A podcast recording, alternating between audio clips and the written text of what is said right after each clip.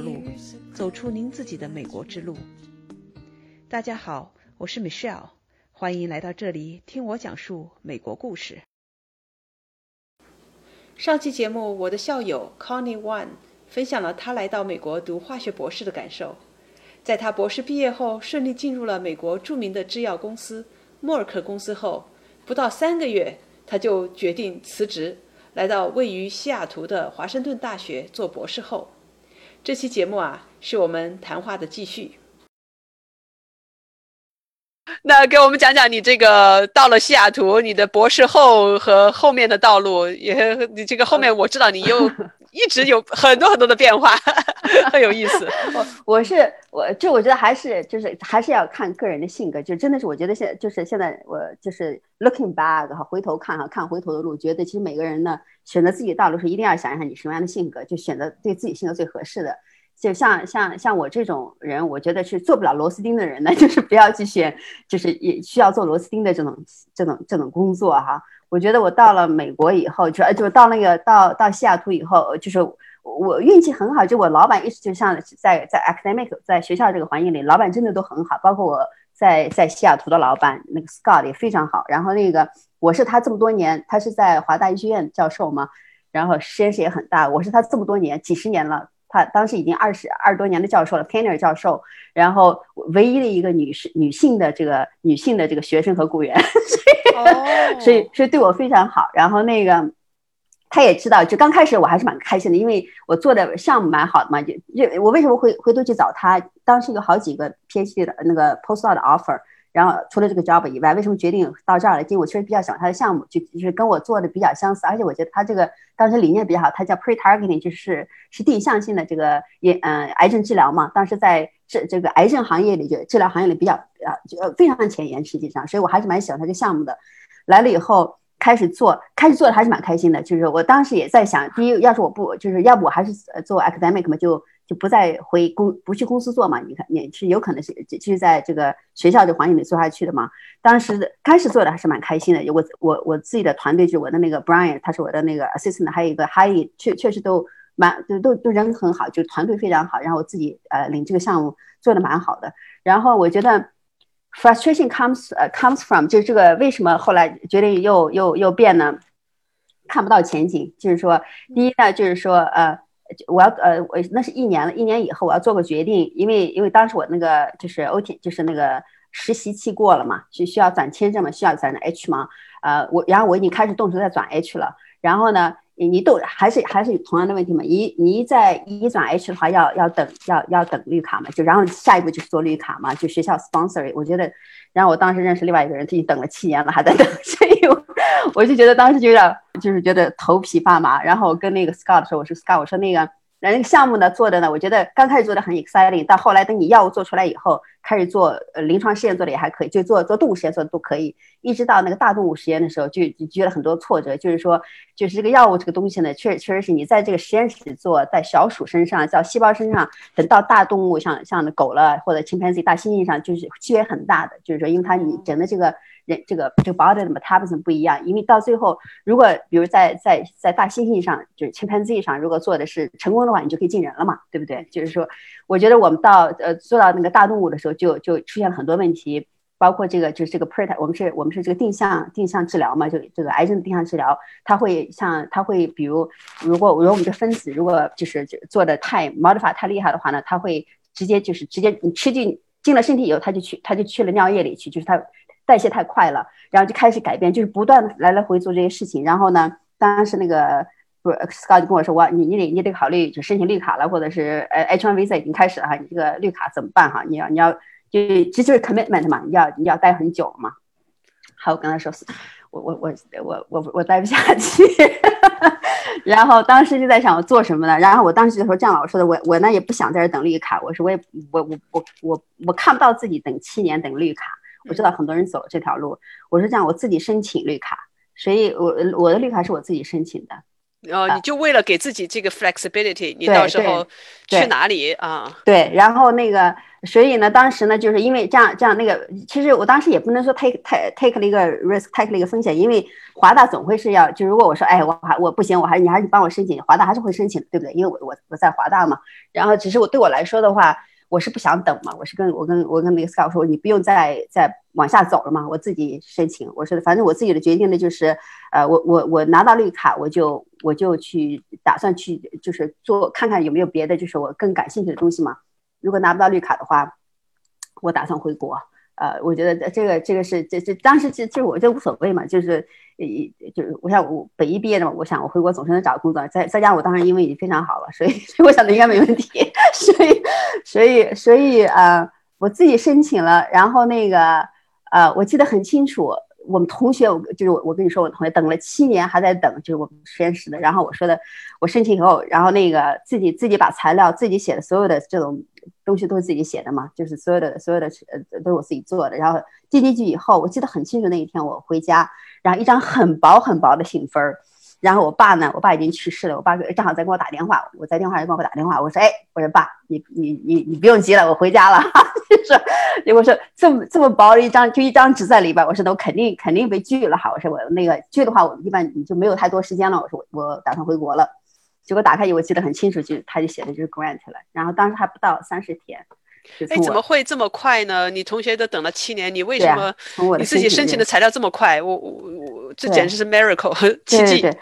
对，所以，所以我这个就一一批了以后，我说，哎，我可以去干别的事情了。所以，所以当时我在想，就是呃，要不去读 law school，要不去重重新读 medical school，因为你在在，如果你在美国 educated 这个 MD 的话，你有很好的这个 residence，你可以很学很好的这个 specialty。所以当时我立马就考了呃 GMAT 和那个 LSAT 都考了，然后分儿也考的都很高，所以呢就就有选择了嘛。然后两边也都申请了，然后那个。得到最就是我的那个绿卡下来，那个四八五四八五下来的同一天，就是那个他，你知道四八五就你可以待下来了吧，基本上，然后你就等你的绿卡正式绿卡到到嘛。然后我我同一天就是拿到那一天四八四八那一天，我把所有的申请都寄出去了。华大是我走过去呃亲手递进去的，所以 这就是呃基本上就这个经历，反正就从那那那那一点基本上就改了。然后那个后来呃后来 MD program 和 JD 都有录取。呃，我呢是觉得 MD 时间太长了，我当时我孩子已经一一岁多了嘛，所以我想着那个就是 MD 时间太久了，尤尤其想你要想做好的专业的话，就很那个他 Fellow 是不是很长。我说那个我还是蛮喜欢 law 这一行的，再加上那个就是呃就认识 Tim 嘛，我觉得我确实蛮就我对这就美美国这法律体制呃还是蛮感兴趣的，因为它这个跟中国中国区别很大，因为我们家在中国一家，我们家人都是都是做法官或者律师的。所以，我我对中国的这个法律其实蛮了解的。然后发现了美国和中国呢，因为一个是 common law 嘛，一个一个是这个，一个就是一个一个是案例法，一个是就是这种这种这种叫叫 civil law 嘛，就是说它这这系体制有有很大的区别。所以我觉得还是蛮感兴趣的，所以就决定去了法学院。这是 又就是第第二个博士学位又去读去了，就是第二个，而且第二个 JD。然后我们老板这个时候就是这个时候，你确实觉得这人生中啊，就是我觉得大家都要就是都要都要感都要就是感谢嘛，都要就是要感谢就是 count your blessings，不知道中文怎么说哈。就我觉得我当时因为对咱们来说没钱嘛，就是说你你你这这个这个一我我觉得我跟我们老板说我说哎我说那个我老板我说决定我去我去读呃读那个读法学院去。他说：“我说，但是这个要借款哈，要贷要贷款，因为学费也蛮贵的嘛。然后我说没钱，只能贷款哈。我说好多钱，现在下下不下定不了决心。我到现在都记得这句话。Scott 说，Scott 跟我说，Scott 说你现在哈，你看借这么多钱，你觉得是跟一个大山一样，你过不去哈。他其实你要你要拿到你的。”就是那个法学博士以后，你再回头看的话，就这其实只只是个小三坡而已，什么也不是。但你不用担心这个哈，我就记得很清楚。Scott 跟我说这话，我说行。然后呢，他另外的跟我说这样的，说你呢，你如果想在华大读呢，因为华大有很好的法学院嘛，他说你要在华大读呢，我呢就把你的那个工资给你调上去。要还你要还在这儿工作的话呢，虽然你是半职，你还是拿同样的工资嘛。就我老板确实对我非常好，就我这一我我觉得我这一路从博士学位到到博士后学位，老板确实都都对我非常好。然后那个后来以后，所以他我就说那我就在华大好了，我我就在华大法学院读，然后每天走过去，然后我实验室在在医学院嘛，我天天去医学院去，然后那个呃虽然我是相当于变成半职了嘛，对不对？但是那个工资基本上是一样的。啊，那你还真是这个时间管理、精力管理很厉害，这学霸哈。因为呃，读我知道，虽然我自己没有读过法学院，但是我有些朋友、同事在读法学院，他们觉得那个是非常。沉重的，就是工作量很大的那个学习啊，啊，尤其如果你的英文哈不是很地，就是美国人的那个很坚实的基础，法学院的那个对英文的要求比 science 还要高，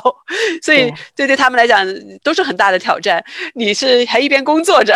对对，做着你的博士后，同时还要再去读一个法学博士，哇，这个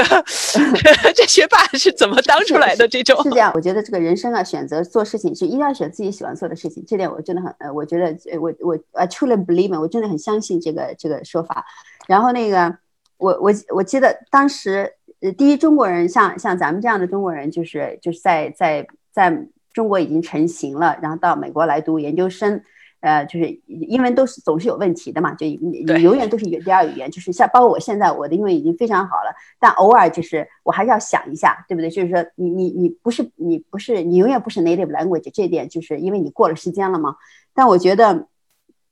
就是说，所以当时呢，就是在我们那我们那一届里边有有几个中国人。呃，到最后都溃了掉了，就是确实是这样，就是很难。就是说，如果尤其你语言不够好的话，就真的很难。就是因为它，它不光是个，因为你你在法学院要想活下去的话，语言是你的这个是是你的 door，是你的 floor，是地板。就你你没有这个语言，你就不要再想了，你连地板都没有，你站不住的，对不对？对。所以如果你这个语言就语言没有，然后你在在上面还有很多很多，就是我觉得还是蛮难的。像 civil procedure，我觉得我这辈子很难的，就是在至至少不会因为这种。学习或者是工作会哭鼻子哈，我觉得我那个 civil project class 哭哭了无数次。哦，这种学霸也居然会为学习哭鼻子了。因为你就是你，你这个脑子就是他，他这个 process 就是这个美国这种就是 process 算不，他不是按你的这个不不不是按你的就是 intuition 就是就是这种你的这个想法去做，你觉得应该什么东西 make sense 应该是这样，他不是这样的，他这个 civil procedure 他那个非常。实际上是非常 rigid，但如果你想通了以后，它像 civil procedure，呃，civil procedure 全都是宪法 base 嘛，就这个宪法的问题。如果如果你把宪法想通了以后呢，你这个 civil procedure 实际上也就 make sense 了。但是呢，就是说，呃，刚开始呢是不是这样的？所以我觉得还这从从从这一点而言，还是蛮就我觉得蛮难的。但但不管怎么样，我我其实我还是我我两年半就学完了，我提前毕业的，然后然后那个就去了 law firm，还还是我觉得蛮顺的。真是不敢相信。对对对，我我老板对我真的蛮好，我那个 Scott 对我蛮好。然后那个，因为我我想读专利法嘛，因为大大家你学的 PhD 嘛，就肯定都是读专利的嘛，对不对？然后我们实验室华大嘛，就是实验室本身就有就有那个 law firm 是帮我们写专利的嘛，他就把我介绍了这个 law firm 的这个 partner。然后那个，然后我上 One L 的时候，一年级他就给我打电话，然后我到一年级一结束就开始到 law firm 去实习了。所以，所以那个那个就是，我就一直就是一直就是一直在工作，但那劳方嘛，他的工资又高很多嘛，所以，所以那个，所以我就提前毕业了以后就去劳方工作了，是当上了专利律师了哈。对对。哇哦，你看这个职业从科学家 做了个很大的转型，主主要是不愿意做螺丝钉，是主要原因。太有意思，呃，在我们讲这个呃 law firm 的当律师的。之前我很想知道你刚才说的这个 civil procedure 这一块儿哈，呃，我听起来好像就是一个逻辑上的问题。就你刚才说对吧？如果你理解了宪法的这套逻辑，用那套思维去看就能够就通了。但是原来可能我们固有的，呃，我们这个长大的或者我们这个文化，或者以前你学的这些东西，这个逻辑你当时没走通，对，就是比较困难。那你能不能用比较浅显的语言？给我们这些小白哈 来讲一下这个逻辑到底是什么？就是这个 这个东西有没有办法讲得通？能不能试一试？对，这个我觉得就是这这是那个，就是我跟你讲的，就是就是这个这个法律呢，从一方面来讲呢，就我我确实我非常喜欢法律，因为我自己做了这么多年科学，就是 I I'm fascinated，就是说对这个美国这个法律系统，中国其实也一样的，我中国系统也更更有趣儿，实际上它因为中国系统和人情法律和人情绑得很紧。美国这个系统的法律和人情是分开的，就是说，这就是这个 fundamental 的区别。我我自己感觉，然后为什么这个就是个 civil procedure 的非常 technical 呢？的原因呢，是因为它整个这个 civil 这个 process 就包括像那个它这个 undue process，就 civil procedure 本身呢就 based on 你这个就是 constitutional rights，你不能你没有 undue process，对不对？就是说，比如你你的 property 就是你你就是政府不能把你的私人财产拿走，没有 undue process，对不对？它这是有些是一些 basic 的这种呃，就这个宪法的一些这个 doctrine，然后这就是它这个 civil civil procedure base，但是他把这个 procedure 呢做的非常 technical，然后我记得感我感触很深的就是。那个当时那个就是当时有一个有我都是案例法嘛，案例法都是学学案子嘛。然后有一个案子就是，嗯，叫什么？就有一个小孩被就是一个呃比较著名的宇航员 astronauts，他的孩子呢被 kidnap，这是个 famous case，这个你可以去查的，我现在就不记得名字了。然后那个这个孩子呢被 kidnap 了，被 kidnap 以后呢绑架。被，被被被绑架了，呃，绑架了，绑架的是他是从这个家里，他是从家里这个 二楼的这个窗户呢 break in 以后呢，就打开以后呢，从进了小孩的房间，把小孩绑绑架走了。然后呢，当时呢，他这个就是这个小孩后来就死掉了，就没有找到这个孩子，就是等到找到已经死掉了，对不对？然后这个人也抓到，就绑架的人也抓到了。当然主要是为了勒索，勒索就是因为他这个他爸爸比较比较比较有名嘛，他是一个有名的宇航员，就美国的宇航员。然后当时呢，就是说那个。你这个 prosecutor 就是这个检察官呢，会去 charge 什么什么什么什么罪？就是 what's the crime？就是这个这个人，如果他就是绑架了孩子，然后这个孩孩子 accidentally 就是就是他并没有想去杀这个孩子，这也确实是这样，就因为他是还是希望 keep keep him alive 的嘛，对不对？他就是为了要有钱嘛。然后这个小孩死就是死亡这个事情呢。确实是一个意外，也他怎么死的？就他把这个小孩绑架出来以后呢，他从这二楼窗户下去的时候没有抱住孩子，抱孩子像是摔死的。然后摔死呢，当时他为了 kidnap，他也也大家都不知道小孩已经死了嘛，对不对？所以呢，等到这个事情就是等到是这个案子结束以后呢，才还其实就知道孩子当时已经死掉了，对不对？然后也就小孩就是个在美国的这个 kidnap 的就是这个绑架呢，这个罪呢，它是呃不是特别高。比如他没有死刑，对不对？他没有终身监禁，他可能是 up to 二十年，对不对？他他是他，因为他都是非常就 rigid 的嘛。然后呢，这个小孩呢死呢是他不是个他也不是 murder，因因为在美国呢，谋杀是一定要有 intention 的，就是你要想去要杀这个人。然后他也很明显，他确实没有想去杀这个孩子，他就是一个 accident。然后如果是 accident，那就 manslaughter，就是他是他就是一下子就低很多嘛。manslaughter 是没有终身监禁的，也没有就也没有死刑的，对不对？就是当时呢，民愤就很大，因为这孩子很小，就确实很可怜。就是然后那个民愤就很大。但是美国有这么一个 law，他这个 law 是这样哈，就是如果你是去偷别人的东西，这叫这叫 armed robbery。如果你去偷别人或者抢别人的东西，在这个过程中呢，就是。呃，他这个 law rationale 是这样哈，这个理论是这样：如果你去偷别人、抢别人、去抢别人东西，在这个过程中呢，人家一定会反抗的。所以呢，就是说，你如果去你要去抢劫的话，你就应该意识到，你这个抢劫的行为会造成死亡或者是严重保就 bodily harm 严重受伤的。所以呢，如果是抢劫的过程中造成死亡，你是是有 murder 的，就是是可以是可以算到 murder 的，因为也就是你的 intention 已经知道了是有是有可能会呃会有反抗或死亡的嘛。到最后，这个这这个起诉的起诉的是这个这个人呢，是为了偷这个小孩的 pajama，也就是他是 robbery，然后在这个过程中呢，造成了小孩的死亡，这样才把这个人就是这，因为这只有这一个罪罪名，他才会有死刑或或者这个无期徒刑。对他偷他的这个身上的睡衣，然后对造成的死亡才有死刑和。对，我我为什么用人家根本不不是为了这个睡衣。对对对，就是说，这就为什么就是这个美，就这个 civil procedure，它就非常 technical，就是它这个 technicality 很强。就是说，那个最最有最有名的，我觉得你要看这个呃案案例比较多的话，就你要看电视比较多的话，它叫它叫 fruit of the poison tree，就这个 evidence，就是说，如果是你到一个人家里去，你就闯进去，如果我是警察的话，我去到你们家去，到我们少爷家里，然后你开着门，如果你这门没门没关好，我看见什么东西，我看你那边有 drug。这个时候呢，我可以进去 search，可以可以 confiscate，可以 charge 你，it's all good，这这这是可以的。如果你你你你你开门，立马就把门关上，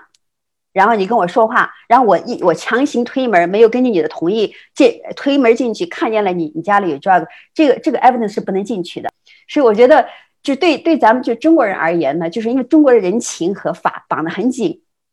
所以呢，对我来说就很难，就是这个脑子，因为这个 culture 嘛，对，很难转。我觉得确实，就对对我来说很难，就是说这个 civil procedure。但你现在呢，就你现在习惯了，很多东西开始 make sense 了。但它的 fundamentally，它这个 civil procedure 主要是为了保护你的利益，对不对？就是像你警察不能随便到你们家去找找东西，就说就是就是就可以把你逮逮捕起来，他一定要有 probable cause，对不对？就是说很多东西，包括像现在这个黑人的运动了哈，就是说警察在大街上把你把你拦下来。